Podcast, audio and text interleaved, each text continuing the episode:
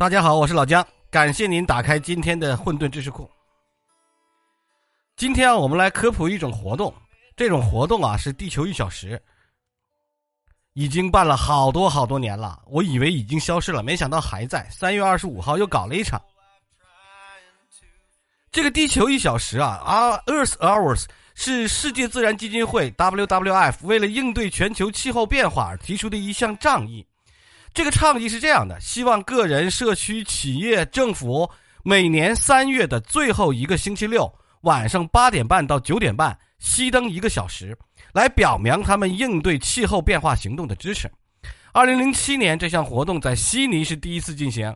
二零零八年，全球有超过三十五个国家、五千多万人参加了这项活动。二零零九年，根据统计，有一千个城市、十亿人参加了这个活动。然而，在二零一零年，中国的城市厦门熄灯一小时之后，打开了中国先河以后吧，这项活动开始在中国全面展开。然而，又有多少人知道，在堂皇的环保外衣下，地球一小时却是一个不折不扣的伪科学闹剧？不知道听众朋友们有多少人参加了这个活动？哈，你参加了，肯定说听我说这个伪科学，你肯定感觉到不高兴。那不高兴，我也得说呀。这是为了帮助朋友们不要陷入到极端环保主义的怪圈而且呢，这个也的的确确违背了科学常识。极端环保主义现在从通通就朝艺术品上下手，又是扔番茄酱，又是扔馒，又是扔馒头的哈，咱们也不能中了这个圈套。首先呢，得普及一下电力系统的一些常识，知道了这些常识，才能在根本上认清地球一小时它那个伪科学面具，熄灯一小时。绝非是能省多少电的问题，而是根本无法省电。不管是对于火电、水电、风电还是核电，发电机组的启停过程都不像汽车发动机那么简单，想发动就发动啊，拔掉汽车钥匙，发动机就熄火。发动机、发电机组那个启停是一个很复杂、很耗时的过程。火电电机组还有塔炉要完成一个启停的全过程，至少需要十二个小时。其次呢？火电机在我国发电的比重差不多占百分之八十，而地位排在火电之后的就是水电。水电发电机组的启停过程呢，比火电机组要灵活一点，可是在一个小时内完成一次完全的启停周期。水电主要负担着这个电网负荷，也就是说，水电承担着用电量周波调节的作用。负载增加，水电机组就开启，而且并网运行。负载降低，水电机组就可以做到自动的停机断网。但是呢，三月二十六号还是二十五号那几天，正是水电枯水季节，全国超过百分之九十五的发电量都是来自于火电。对于一定规模而且时间仅有一个小时的电网负荷突然升降，火电厂基本不具有声在调节反应的能力。晚上八点半到九点半。居民用电已经超过了白天工业用电，就成为了工白天不是工业用电为主吗？晚上就居民用电吗？现在晚上的时候是居民用电主力，全国区百万人响应关灯一个小时，不会对电网造成任何影响。但是，若是我们十四亿国民都响应地球一小时的活动，都关灯一个小时，这就会导致全国范围内的电力系统负载周波突然降低，全国电网潮流分布出现异常。严重的话，会对电力设备造成一个不可逆的损伤。其实，早在这项活动开始之前，已经有科学家呀、学界的一些人士都已经指出来它这个伪科学本质了。全国熄灯一小时，并不意味着全国火电机组啊、核电机组也停机停炉一个小时。在这一个小时，发电厂依然消耗着电煤或者活燃料。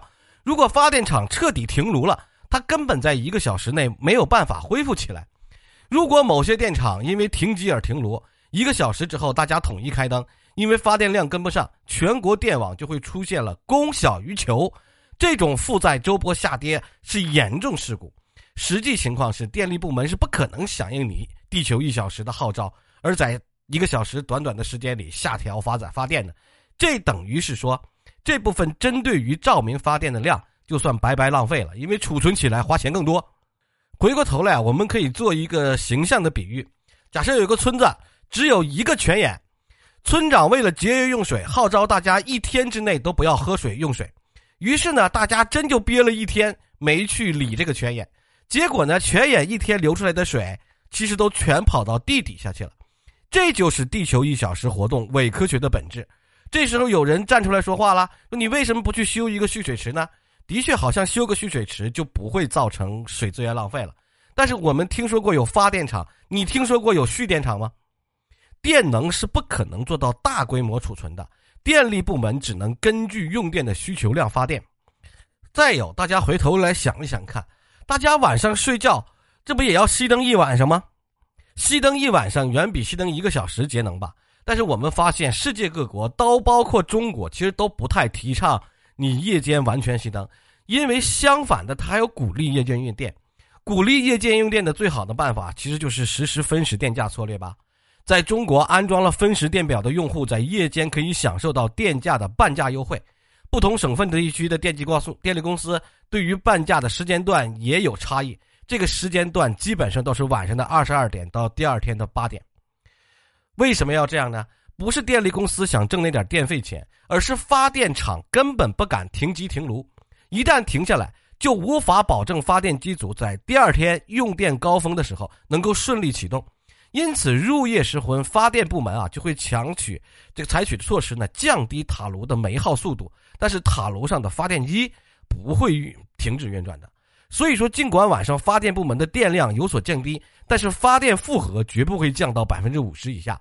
相对于社会实际需求的夜间用电，发电部门的夜间电量远远的是供大于求。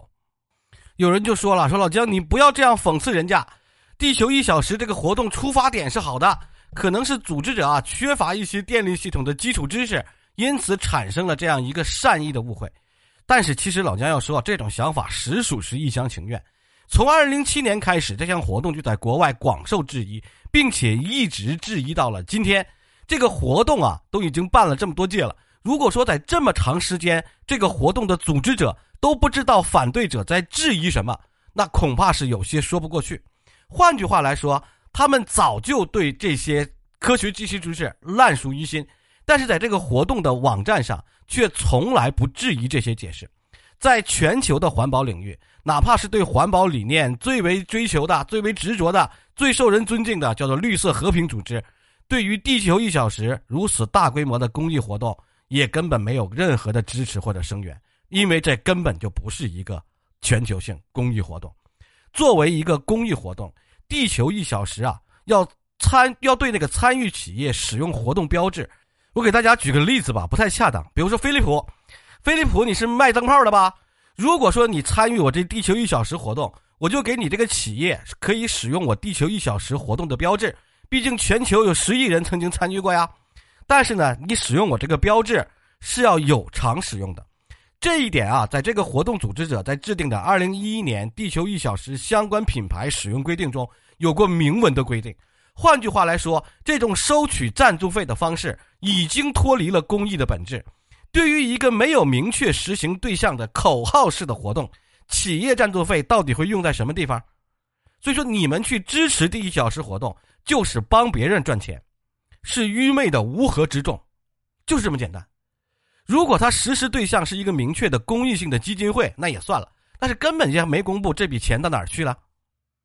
所以说，组织地球一小时活动的人，司马昭之心，路人皆知，他就是为了一点点企业的赞助。为了那点钱卖出去一个口号，而参与这项活动的人呢，往往都是不知不觉的被人家割了韭菜，跟人家一起忽悠，帮人家去赚钱去了。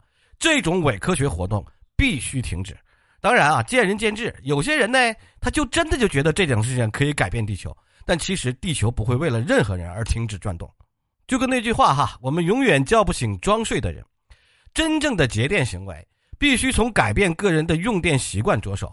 在全国范围内降低总体用电负荷量，停止用水一小时可以节约很多水，停止开机这一小时也可以节约节约很多汽油。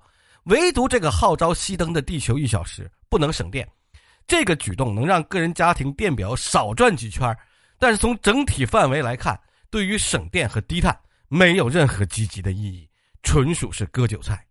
再加上他收取赞助费、收取人家品牌使用费的这种行为。他连象征意味都不具有，跟跳大神的神棍也没什么区别。感谢大家的收听，我是老姜，下期再见。